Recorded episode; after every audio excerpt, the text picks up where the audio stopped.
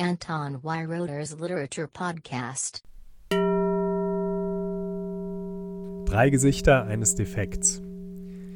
Aspekte des neuen Rechtsradikalismus von Theodor W. Adorno.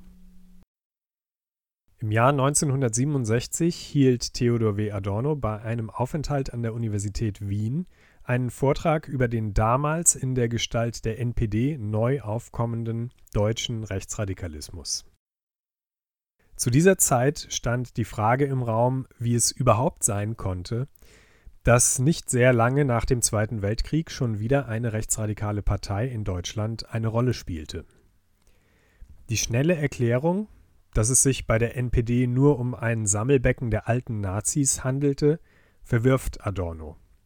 Der Einfluss der Alten spiele zwar eine gewisse Rolle, aber insbesondere sei es eine neue Generation von Rechtsextremen, die sich nun in dieser Partei wiederfinde.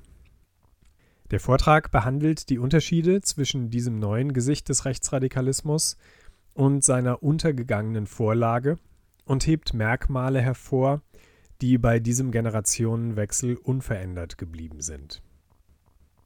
52 Jahre später hat der Surkamp Verlag diesen Vortrag Adornos nun als Buch herausgebracht zusammen mit einem ausführlichen Kommentar des Historikers Volker Weiß. Dieser ordnet den Vortrag zunächst in Adornos Forschung und der damaligen Arbeit des Frankfurter Instituts für Sozialforschung ein und kommt dann auf die Unterschiede und die Parallelen zum gegenwärtigen Aufstieg der sogenannten Alternative für Deutschland zu sprechen Weiß führt die zum Teil im Vortrag nur kurz angedeuteten Linien aus Adornos Analyse in die Gegenwart fort und weist auf einige bemerkenswerte Eigenschaften hin, die die heutige rechtsradikale Partei als Wiederkehr einer Wiederkehr von ihren Vorgängern übernommen hat. Die einleitende These Adornos zu Beginn seines Vortrags ist, dass die gesellschaftlichen Voraussetzungen des Faschismus auch nach dem Untergang des Naziregimes weiterhin vorhanden sind. Adorno sieht den Faschismus als eine Art Defekt des Kapitalismus, bedingt durch dessen Tendenz, Kapital auf einige wenige zu konzentrieren und eine breite Gesellschaftsschicht weitgehend leer ausgehen zu lassen, die sich dadurch abgehängt und in ihrer Existenz bedroht fühlt Während der Kommunist das Ende des kapitalistischen Systems herbeiwünscht, richtet sich der Frust des Rechtsradikalen nicht gegen das System selbst, sondern gegen seine Profiteure, die er alle mit den Linken unter einer Decke sieht. Das ganze Land ist aus seiner Sicht ohnehin fest in der Hand linker Kräfte, sogenannter Neomarxisten und linksgrün Versifter, wie man heute sagt. Der Wunsch nach dem Untergang der angeblich herrschenden Elite und der bestehenden Ordnung ist aber seit der NPD nicht mehr mit einer offenen Kampfansage gegen die Demokratie verknüpft. Im Gegenteil bemühen sich Rechtsradikale als die eigentlichen, einzig wahren Demokraten aufzutreten, die dem Volk die Macht zurückgeben wollen. Natürlich kennt man dieses Spiel inzwischen auch von der AfD, die beispielsweise im brandenburgischen Landtagswahlkampf 2019 ein Bild von Willy Brandt und dessen Forderung mehr Demokratie wagen auf ihre Plakate setzte. Eine weitere These Adornos ist, dass der Rechtsradikalismus sich nicht nur der Propaganda bedient, sondern im Wesentlichen aus ihr besteht. Dass die AfD wie keine andere Partei das Internet nutzt, um eine Gegenöffentlichkeit aufzubauen, ist aus dieser Sicht kein Zufall. Es ist vielmehr ihr Kerngeschäft.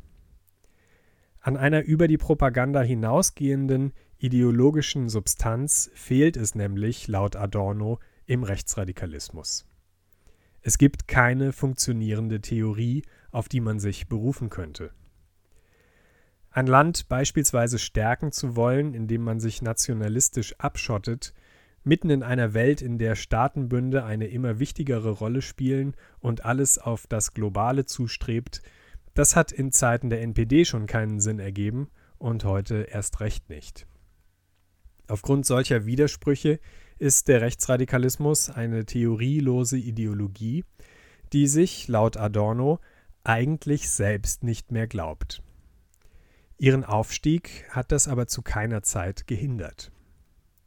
Adorno schreibt, man sollte diese Bewegungen nicht unterschätzen wegen ihres niedrigen geistigen Niveaus und wegen ihrer Theorielosigkeit.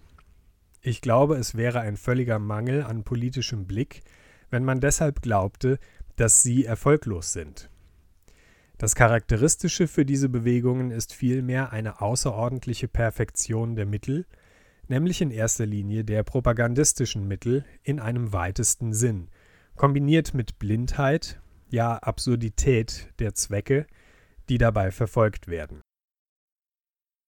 Auf die Propaganda zurückkommend listet Adorno einige der gängigen Tricks kurz auf, mit denen typischerweise gearbeitet wird.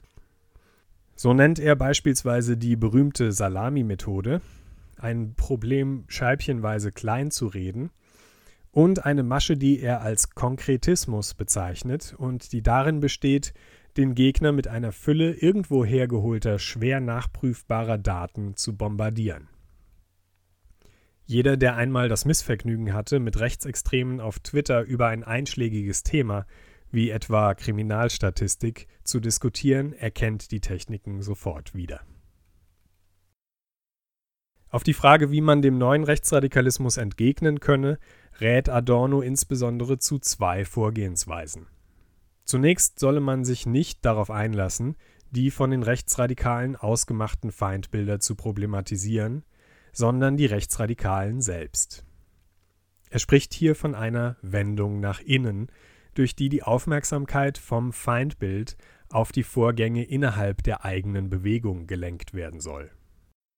Weiterhin empfiehlt Adorno im Umgang mit Rechtsradikalen nicht zu moralisieren, sondern an ihre Interessen zu appellieren und sie vor der eigenen Ideologie zu warnen, die letzten Endes autoritär und auf Gehorsam aus ist, so sehr sie diesen Aspekt auch zu verdrängen versucht. Rechtsradikalismus und das hält Adorno für ein entscheidendes, unveränderliches Merkmal, appelliert immer an ein obrigkeitstreues Denken, das Adorno mit dem Begriff der autoritätsgebundenen Persönlichkeit zusammenfasst. Adorno schreibt, Sie werden niemals auch nur eine Äußerung finden, die dem Schema der autoritätsgebundenen Persönlichkeit nicht entspricht.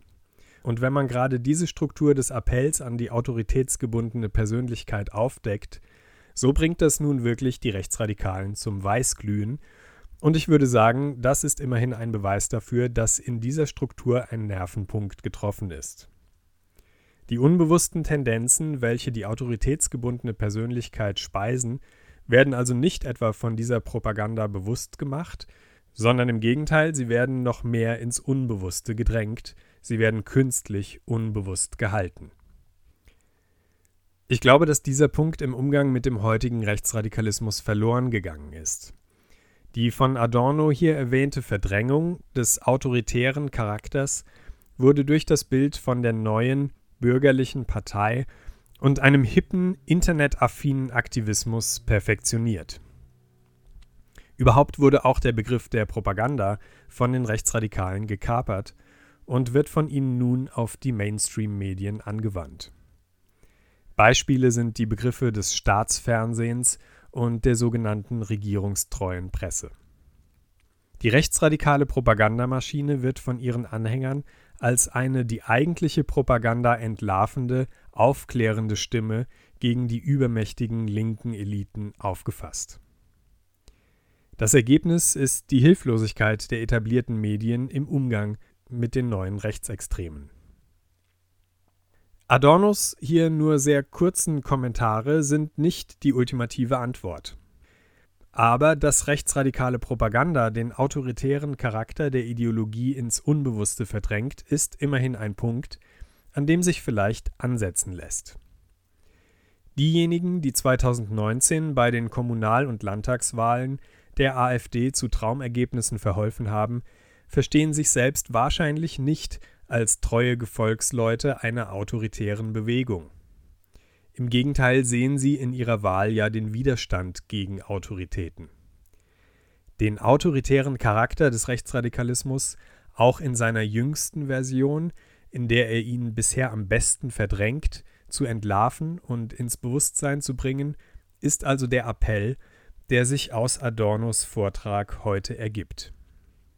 Getan werden muss jedenfalls etwas, denn, so endet Adorno, wie diese Dinge weitergehen und die Verantwortung dafür, wie sie weitergehen, das ist in letzter Instanz an uns.